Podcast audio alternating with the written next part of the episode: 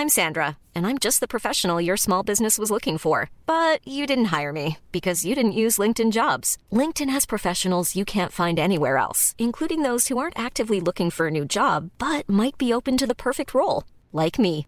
In a given month, over 70% of LinkedIn users don't visit other leading job sites. So if you're not looking on LinkedIn, you'll miss out on great candidates like Sandra. Start hiring professionals like a professional. Post your free job on linkedin.com/people today.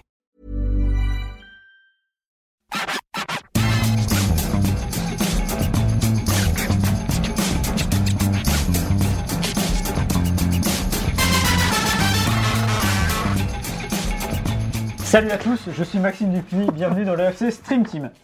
Et comment ils font à la télé ceux qui ont le hockey?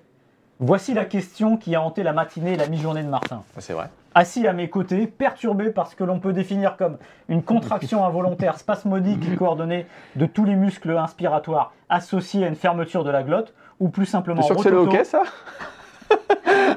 Bah, c'est ou plus simplement rototo. Martin était d'humeur à refaire le monde. Alors non, désolé, je sais pas comment ils font à la télé ceux qui ont le hockey, mais je ne sais même pas comment on arrête le hockey.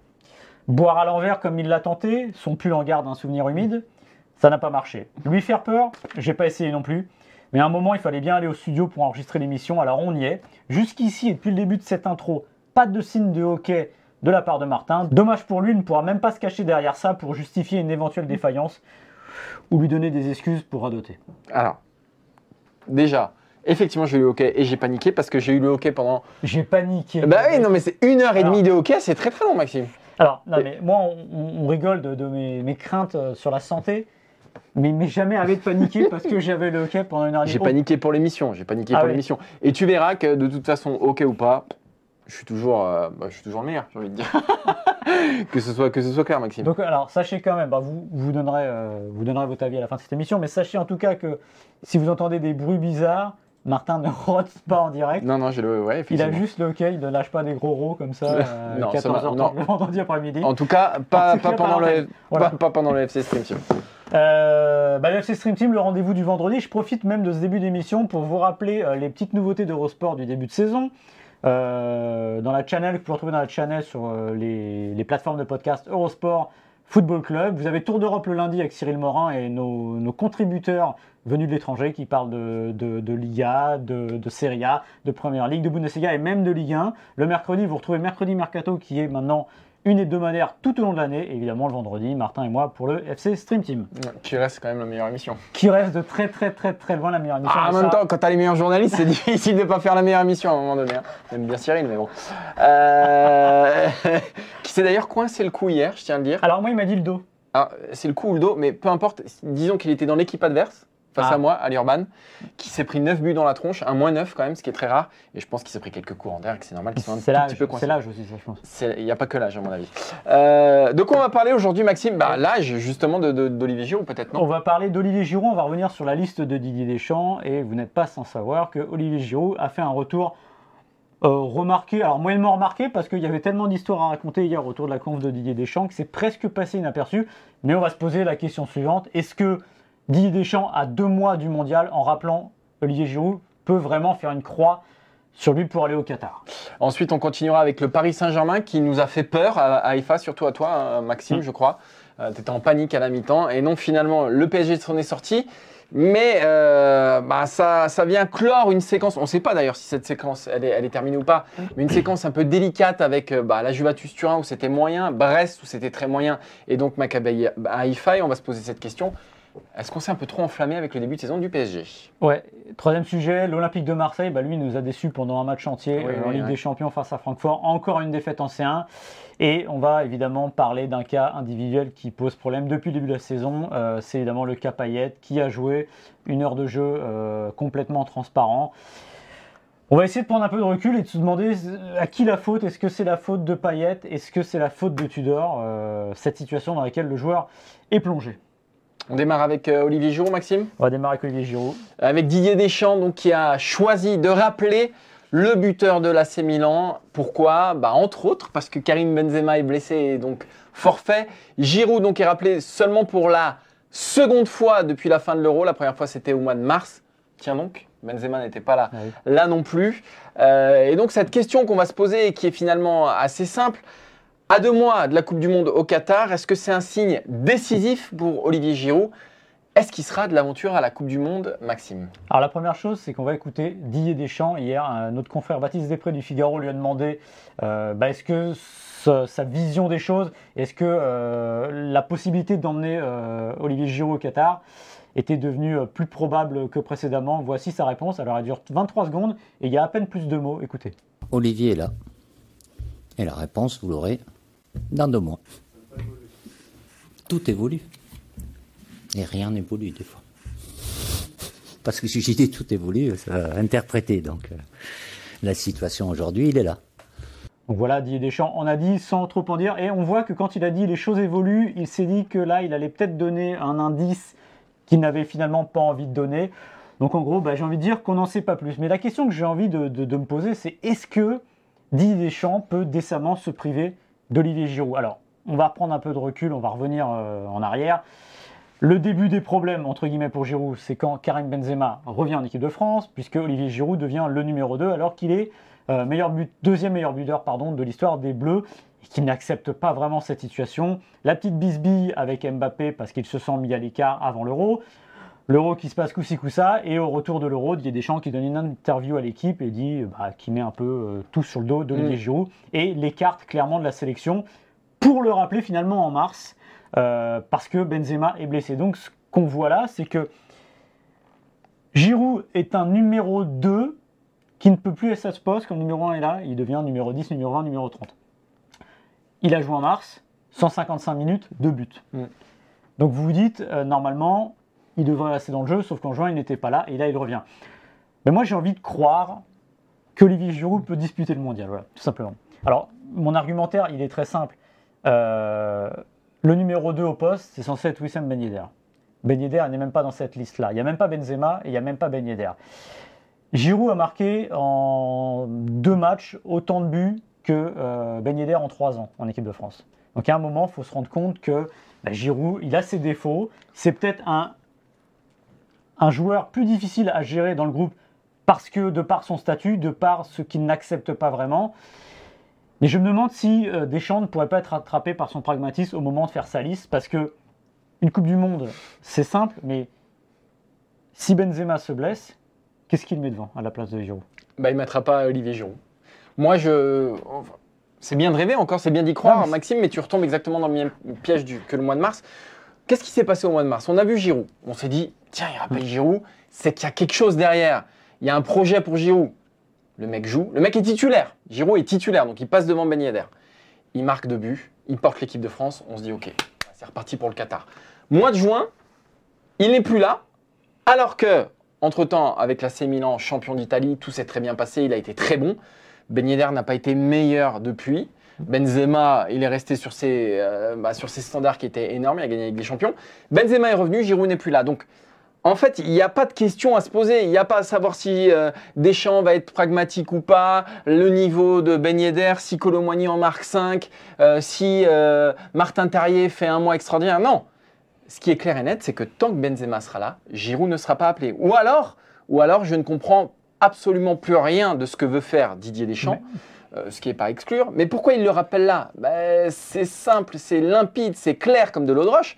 Mais parce que Benzema est absent, tout simplement. Et si Benzema n'avait pas été forfait, eh ben, je pense que, Non, mais- euh, que ça aurait été clair aussi pour euh, le, le sort d'Olivier Giroud. Il l'aurait pas rappelé. tu comprends très bien ce que fait Deschamps, et ça c'est clair et net. Euh, euh, Benzema est là, euh, il ne vient pas, Benzema n'est pas là, il vient. N'empêche que tu es à deux mois du mondial. Est-ce que, mais, mais- même je me demande si est-ce que Deschamps a pu dire à, à- à Olivier Giroud, écoute, tu n'iras pas au mondial si Karim est là. Mais moi, je pense qu'il lui a dit tu viendras que si tu es numéro 1. Alors, il est peut-être décorrélé. Peut-être oui, qu'il utilise. oui, mais là, les- oui, mais en- dans un rassemblement, c'est acceptable. Mais le joueur, comment il vient? Alors il y a toujours l'espoir de jouer le mondial, en se disant, Ah non, mais ça va me passer sous le nez. Mais peut-être qu'il lui dit pas aussi. Comme il ne nous le dit pas à nous. Bah, De toute façon, Deschamps ne peut pas le dire. Il ne peut pas le dire à, Giroud, été- il ne peut pas le dire à nous non plus, parce que sinon, c'est quand même très Alors- difficile d'accepter qu'un qu'un Giroud vienne Il ne l'a pas dit complètement, mais quand même, au mois de mars, il laisse quand même entendre le, le- le- le souci. On a, autant pour Benzema, quand il n'appelait pas Benzema, il y avait des moments on connaissait la raison, mais il n'était jamais très clair. Hmm. Là, quand même, pour Giroud, il a quand même expliqué au début du rassemblement de mars en disant, bah, au moment où il l'a pas appelé justement, avant qu'il le rappelle derrière, Mm. en disant, bah oui, il a, il a une situation, c'est pas facile d'accepter. Il est donné l'exemple d'un journaliste dans une entreprise, il dit, vous commentez la- l'affiche du dimanche soir et on vous met en gros en Ligue 2 derrière. C'est difficile à vivre, donc il le sait. Mais le contexte d'une Coupe du Monde, alors il y a le risque évidemment de la vie de groupe, mais le contexte d'une Coupe du Monde peut faire accepter un Alors. joueur d'être potentiellement dans l'ombre, sachant que le, le- le moment de lumière peut arriver. C'est une certitude. En juin, à nos confrères de Bein Sport, euh, Deschamps avait dit si la Coupe du Monde avait lieu en juin, la liste serait celle-ci, donc celle du mois de juin. Ouais. Euh, donc il n'y aurait pas eu Giroud dans cette liste-là. Explique-moi Bah. pourquoi Giroud serait là en novembre alors qu'il n'était pas là Oui. en juin si Karim Benzema Ça, je suis d'accord. est sur pied. Vérité- Il n'y a rien qui a changé. Il marque toujours à l'AC Milan. Ouais. Euh, Il n'y a rien qui a changé, absolument rien. La vérité d'une liste du mois de juin, tu sais très bien comme moi que. euh, Oui, mais voilà. sauf que là, il semble assez clair sur Giroud. C'est-à-dire que depuis le- depuis l'Euro, il se tient Oui. une logique. Je suis complètement d'accord, mais je pense à jusqu'à quel moment Deschamps ne peut pas être rattrapé par son pragmatisme. Tu m'expliques. Benzema, moi je me souviens pendant des années dire il le rappellera que s'il y a une épidémie. Mais à la fin, honnêtement, j'y croyais plus. Mm. Je pense que Benzema ne reviendrait jamais en équipe de France. Or, à un moment où il, a compris qu'il avait besoin de lui, il y est allé. Alors, vous allez me dire, est-ce qu'il a autant besoin de Giroud que Benzema? La réponse est non. Parce Sauf- serait remplaçant quoi qu'il en soit. Sauf qu'en juin, dans ta liste, il y a Ben Yedder.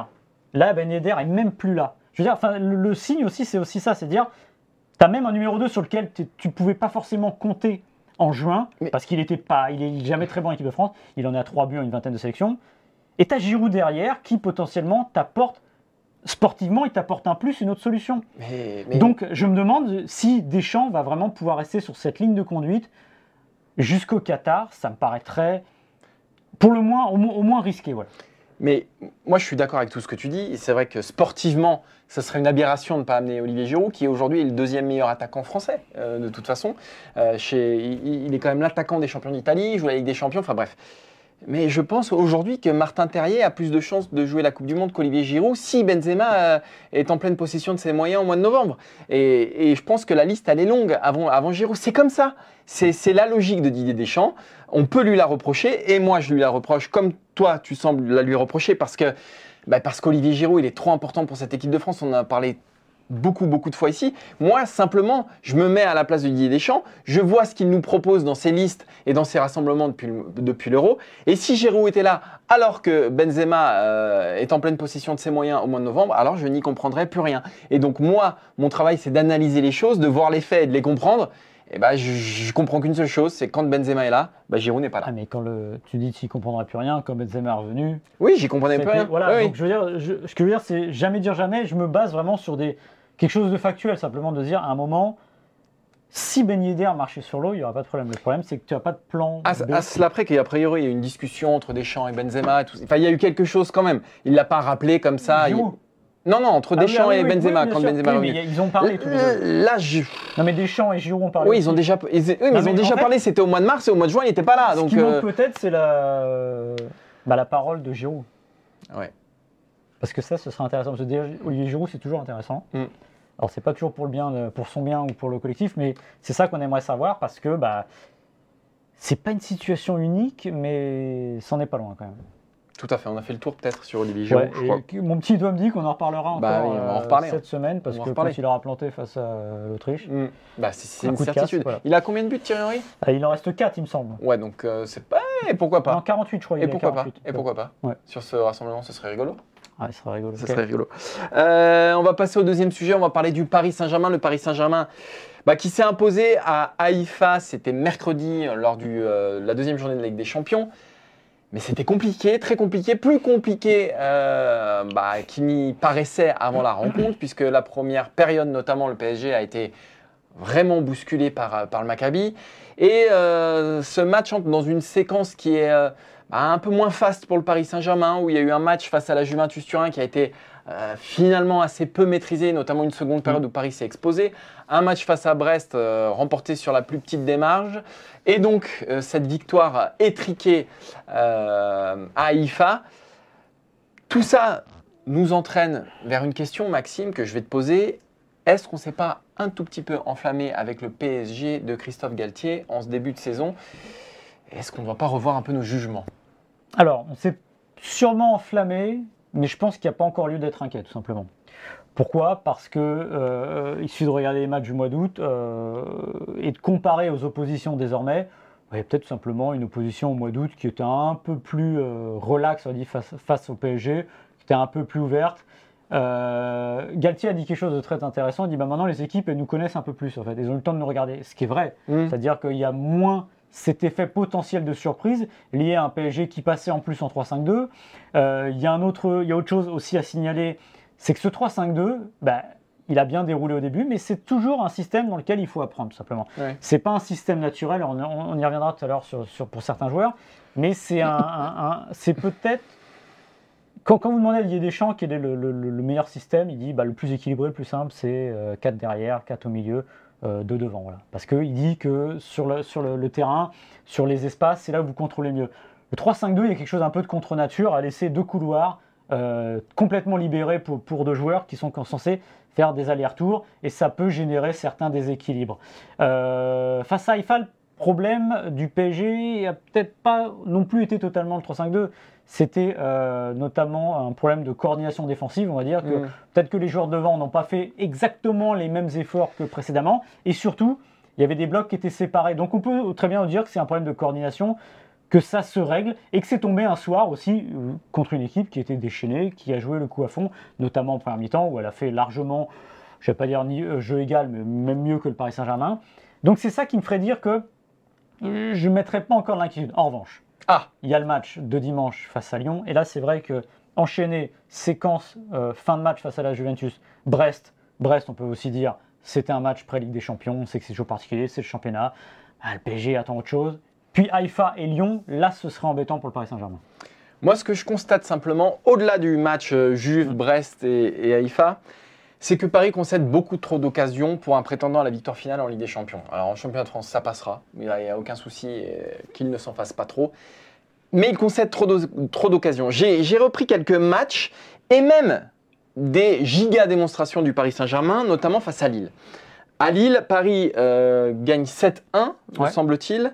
Euh, mais le même nombre d'occasions pour les deux équipes, 14. Donc Paris concède 14 occasions.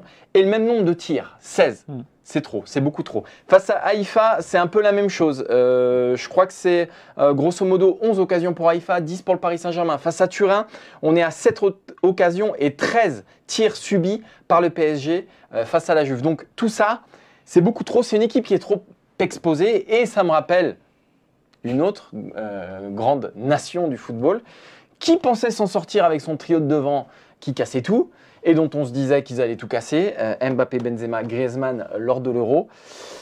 Et ça me rappelle, c'est un peu les mêmes, c'est un peu les mêmes problèmes. Euh, regardez le match face à la Suisse où l'équipe de France se procure beaucoup d'occasions, mais qui au final se fait prendre beaucoup trop facilement. Et quand l'équipe adverse est un peu plus, euh, con- concrétise un peu plus Ouais, ses occasions, plus, voilà, quand elle y croit, et ben tout de suite, euh, tout de suite, ça fait des différences. Il ne faudrait pas, euh, enfin voilà, le PSG va devoir changer beaucoup de choses pour se prémunir euh, d'un franc suisse, euh, pour ne pas avoir son franc suisse. euh, et je pense notamment à la phase finale de Ligue des Champions, parce que c'est ça qui compte. En groupe, c'est pas bien grave, en championnat, c'est pas bien grave, mais pour qu'il lui arrive pas de malheur à partir des, des huitièmes de finale de, de la Ligue des Champions, parce qu'on on critique un peu Donnarumma, mais il faut voir le nombre d'arrêts qu'il fait par match. Et pour l'instant, euh, bah, il a un peu l'arbre qui cache euh, la misère parisienne, notamment en défense.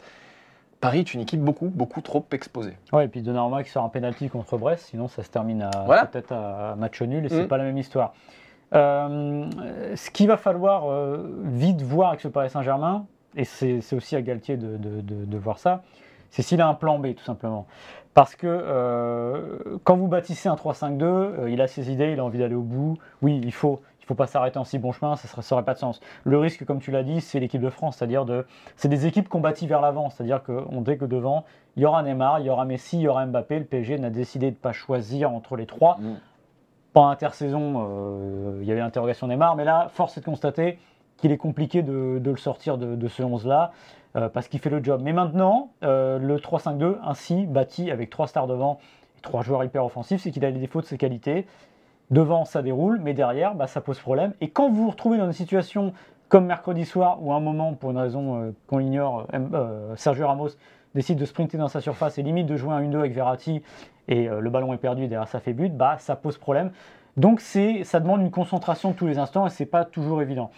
Le Ah. plan B, j'y viens, ce serait évidemment passer à 4 derrière. Euh, alors, ça ressemblera à un 4-3-3 parce qu'encore une fois, devant, on a du mal à passer à 2 devant. Et euh, bah, ça aurait deux avantages de, le temps, de au moins de le tester pour avoir cette possibilité-là. C'est la suivante, c'est que déjà, le PSG a un problème de défensif, de, euh, défenseurs centraux, pardon, euh, puisqu'on sait que Danilo Pereira est maintenant obligé d'aller en défense centrale alors que euh, Kimpembe est blessé pour six semaines, et tout simplement aussi que Marquinhos et Ramos sont des joueurs de 4-4-2, Ouais. et, enfin de 4-4-2, 4-3-3, et qu'un Ramos, par exemple, il a fait quasiment toute sa carrière au Real et euh, en équipe d'Espagne à 4 défenseurs et 2 centraux. Donc ce serait aussi une manière de les sécuriser, et ce serait peut-être pas du luxe, notamment sur pour Marquinhos, d'avoir cette possibilité-là. Donc je pense que euh, le PSG gagnerait à essayer aussi ainsi. Travailler le 3-5-2, c'est important, mais tenter autre chose, ça serait bien aussi, parce que peut-être qu'on se rendrait compte qu'il y a un équilibre beaucoup euh, plus important, beaucoup plus stable ainsi.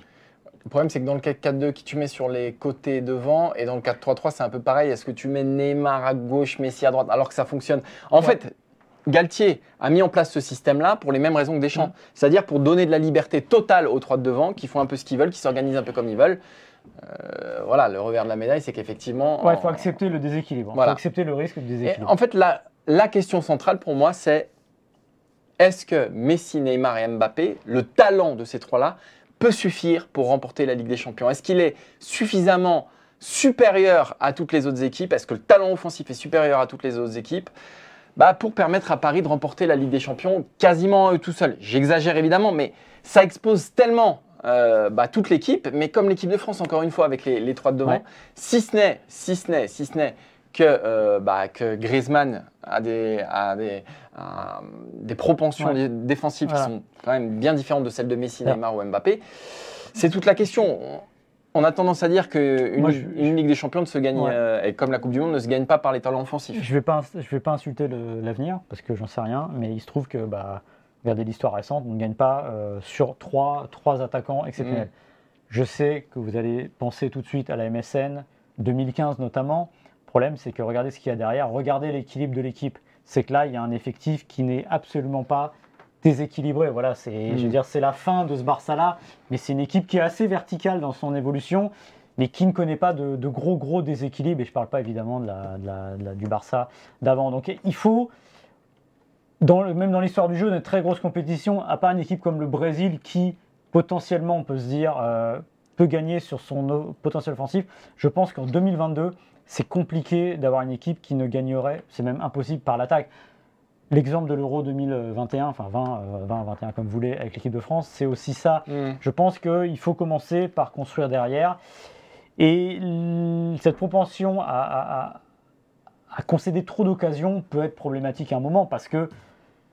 bah, Bah, quand, on, quand on concède autant contre Ouais. Haïfa et contre une Juve qui est quand même, ah, j'allais dire Oui, oui, pathétique, c'est un peu dur, mais qui est quand ah, même pas terrible. dans le dur, quand tu te dis euh, face à City, Liverpool, le Real ou le Barça, ça sera encore plus compliqué. quoi. Alors, ce que j'ai trouvé un peu injuste, c'est. euh, Enfin, injuste, ou quand j'entendais parler de Pochettino, ça rappelle un peu Pochettino. Ouais, ça c'est un peu dur parce que. euh, Le, je pense qu'avec Pochettino, enfin c'est même pas je pense, c'est le mal était bien bien Ouais, bien bien profond, il n'y avait pas d'implication, euh, voilà. Là on a quand même une équipe qui dans l'état d'esprit est là, et c'est pour ça que je le dis. Est-ce qu'il faut être inquiet Non, pas encore, parce que on est à une époque aussi où on va tout surinterpréter, tout regarder euh, par-dessus de la lorgnette, et ben des fois, bah, ça arrive de pas réussir un bon match, tout simplement. heureusement que Papy Max est Mais là non, mais c'est ça. C'est bons c'est conseils. bien de la, de- Mais t'as raison, mais t'as raison. tout à la seconde, mais, sauf que voilà. Petite tisane, petite tisane, voilà, on prend on, notre se, temps. on se calme. Et on- c'est sûr que si dimanche soir le PSG n'est pas au niveau face à Lyon, là, Ah oui, ça donc euh, petite tisane, mais que jusqu'à dimanche. quoi. non, mais ça fera quatre, ça fait quatre matchs où on aura des petits doutes, on va dire. Ou même je Il y a eu Monaco aussi. hein. Il y a eu Monaco. Il y a eu la première période face à Monaco aussi, hein, où vrai. Paris s'est fait bouger, Mais, mais pour d'autres raisons. oui, mais c'est intéressant parce que là, c'est quasiment la première opposition de l'année où là, il a une équipe qui lui rentre dans, dans, Dans le la tronche. Voilà, simplement. Euh, Clermont, je, je respecte Clermont, mais on ne peut pas dire qu'ils sont allés euh, avec autre chose que la fleur au fusil face au PSG. Là, Monaco avait un système. Ils ont dit on va les agresser, on va les jouer.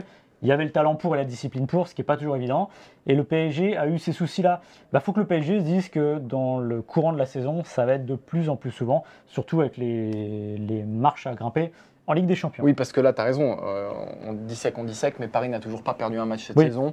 Paris est en tête de la Ligue 1, Paris est en tête de son groupe de Ligue des Champions. Tout va bien. Ça va Tout bien. mal. Tout va bien.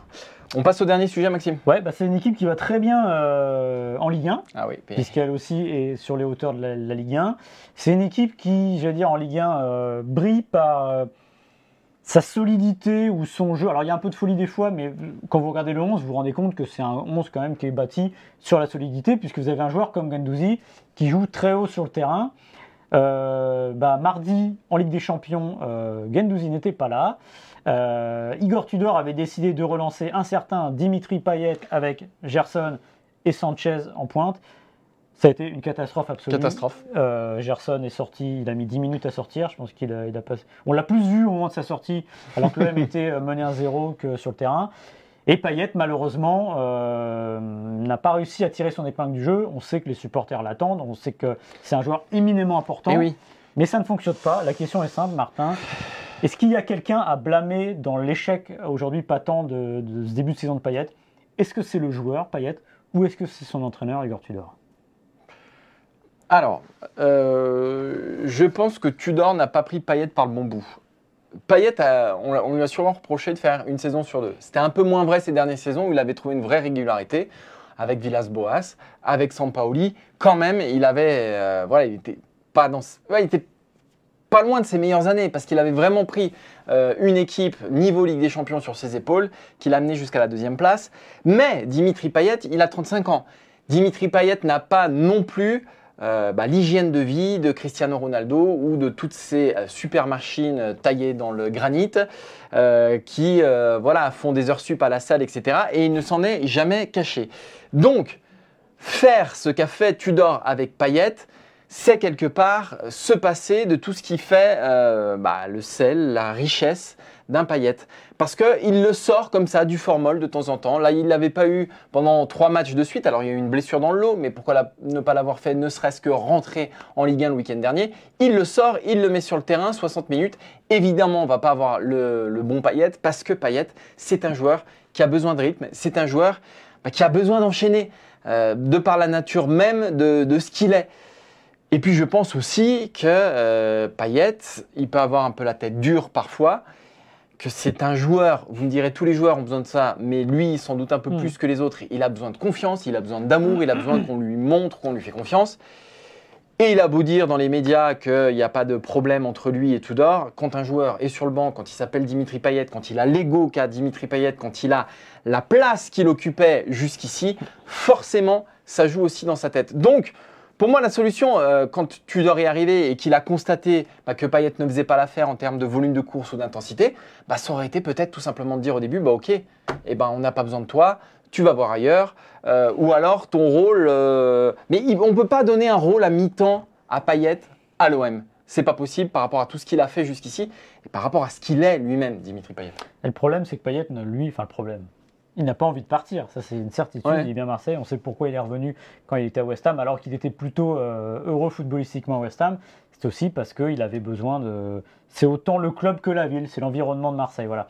Je suis d'accord avec toi. Je pense que Igor Tudor n'y s'y est sûrement pas pris de la, de la bonne manière avec Payet, sauf que bah, c'est sa manière.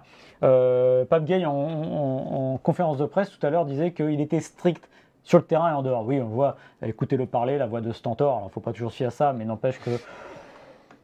On s'imagine pas lui mettre des grandes tapes dans le dos à Tudor. Voilà, c'est un grand costaud. On l'a vu défenseur à l'époque. C'était là pareil, on lui mettait pas des grandes tapes dans le dos. Tudor a une logique. euh, il est sûrement un petit peu borné sur certaines choses. Là-dessus, il est sûrement un peu moins euh, Sampaolesque que Sampaoli. Et bah, il voit un joueur qui ne peut pas faire les efforts qu'il demande, qui a priori n'a pas le poids de forme que lui voudrait, alors que finalement c'est le poids de forme de, De de Dimitri, Dimitri Payet. Payet. Alors je serais incapable de vous dire si Dimitri Payet a grossi ou il a maigri, parce que je me souviens de l'année dernière dans une interview à l'équipe, il expliquait en gros quand je marque des buts euh, j'ai perdu 5 kilos et quand je marque plus j'en ai pris 5 de plus. Je pense qu'on est toujours là-dedans avec lui Mais oui. c'est euh, il y a un fantasme autour de ça. Et après tout, il faut accepter cette morphologie, il faut accepter qu'il soit comme ça. Ça ne l'a pas empêché d'être excellent. Et ça remonte pas à il y a 2-3 ans, quand il était très bon en équipe de France, il était Mhm. pareil. Bah, c'est pas Cristiano Ronaldo, point barre. Euh, maintenant, le vrai problème, c'est que il n'avait pas joué depuis le 31 août euh, et le match contre Mhm. Clermont. il a été blessé au mollet, je crois que c'est contre Auxerre, il y a une alerte, donc il ne joue pas à Tottenham. Et que euh, j'ai l'impression que Tudor tente de faire rentrer dans des cases un turnover. Voilà, il s'est dit, bah, c'est peut-être le moment de le placer. Or, c'est facile à dire après coup, mais il s'est un peu planté, puisque peut-être qu'un match de Ligue des Champions n'a pas. Le, le- C'était pas ainsi qu'on pouvait relancer un joueur de 35 ans euh, qui marche avec ce physique-là en plein match de Ligue des Champions. Peut-être qu'il fallait faire jouer, peut-être en fin de match, je ne sais pas. Ou peut-être attendre du championnat pour le relancer plus en douceur. Voilà. Le problème aujourd'hui que je, vois poindre, c'est que tu l'as dit, Payet a de l'ego, Payet oui, a de l'orgueil. Ça va exploser dès que ça ira Et plus que, moins voilà, bien. c'est que on voit l'issue est compliquée à oui. imaginer. Là, il est en train de vivre un déclassement qu'il n'imaginait pas, et, et que son talent de footballeur ne mérite pas. Non. Parce que regardez encore l'année dernière, c'est un joueur fantastique. Quand il est au sommet, c'est incroyable à voir jouer. Et surtout, il apporte quelque chose que personne dans l'effectif marseillais, Sanchez mis à part sans doute, est capable d'apporter. Donc c'est problématique. Oui, mais peut-être que euh, aussi, la la question c'est peut-être peut-être que l'OM de Tudor n'a pas besoin de Payet. Peut-être que homme de Tudor n'a pas Et besoin c'est de ce qu'elle montre, c'est ce que montre cet OM depuis le début de saison. Donc on se retrouve finalement face à un, problème parce que Payet il a un statut dans le club Mm. avec les supporters aussi. Euh, il a un statut, donc qu'est-ce qu'on en fait Euh, Là on se retrouve avec un espèce de poids mort dans l'effectif euh, qui a un rôle immense au vélodrome, dans le vestiaire, etc.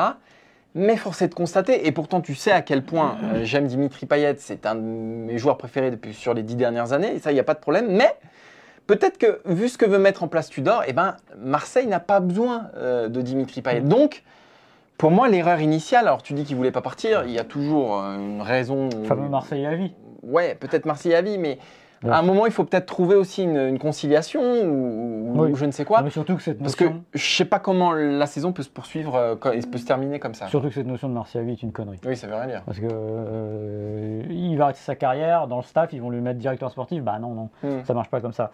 Non, non, mais c'est sûr que c'est. Enfin, tout ça ressemble un peu à une impasse potentielle, Mm. voilà.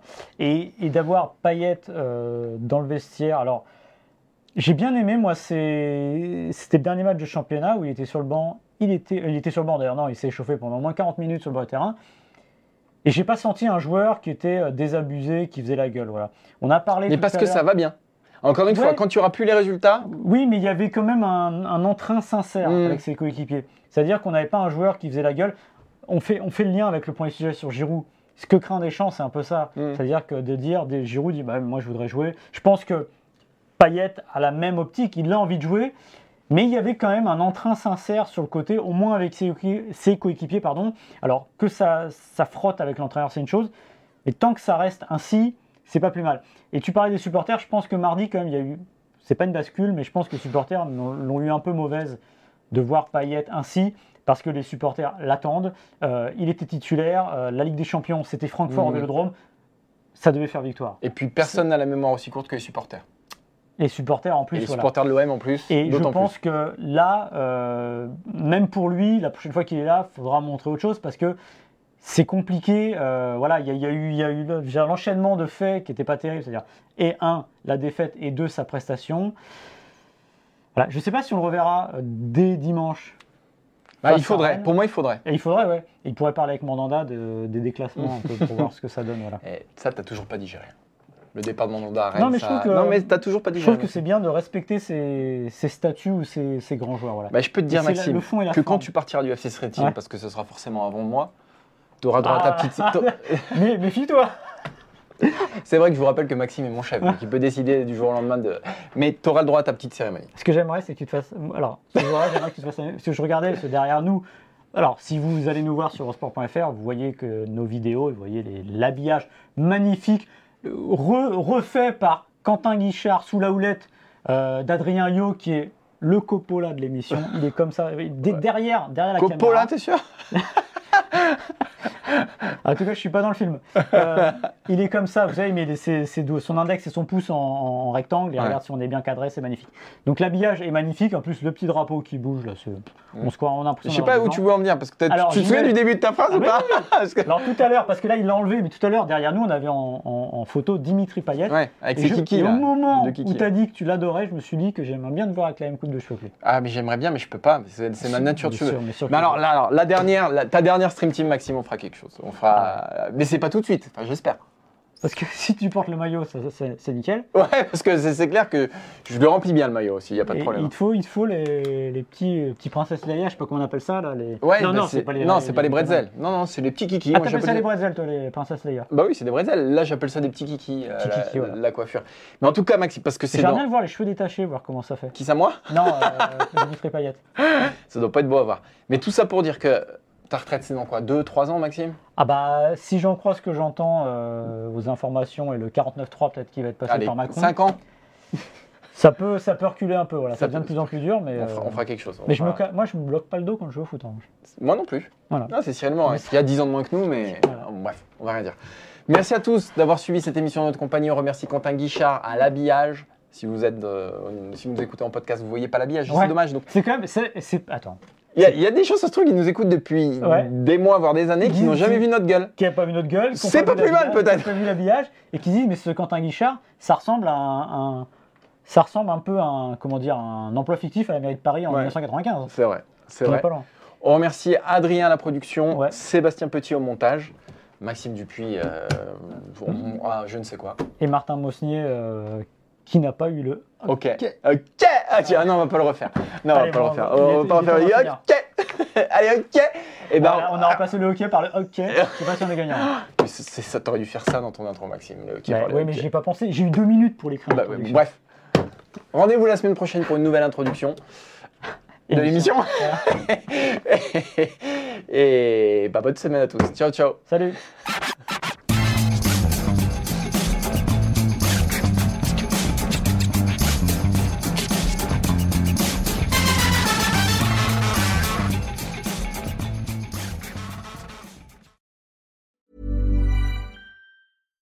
Deserves the best, and there's no better place to shop for Mother's Day than Whole Foods Market. They're your destination for unbeatable savings, from premium gifts to show-stopping flowers and irresistible desserts. Start by saving 33% with Prime on all body care and candles. Then get a 15-stem bunch of tulips for just $9.99 each with Prime. Round out Mom's menu with festive rosé, irresistible berry chantilly cake, and more special treats. Come celebrate Mother's Day at Whole Foods Market.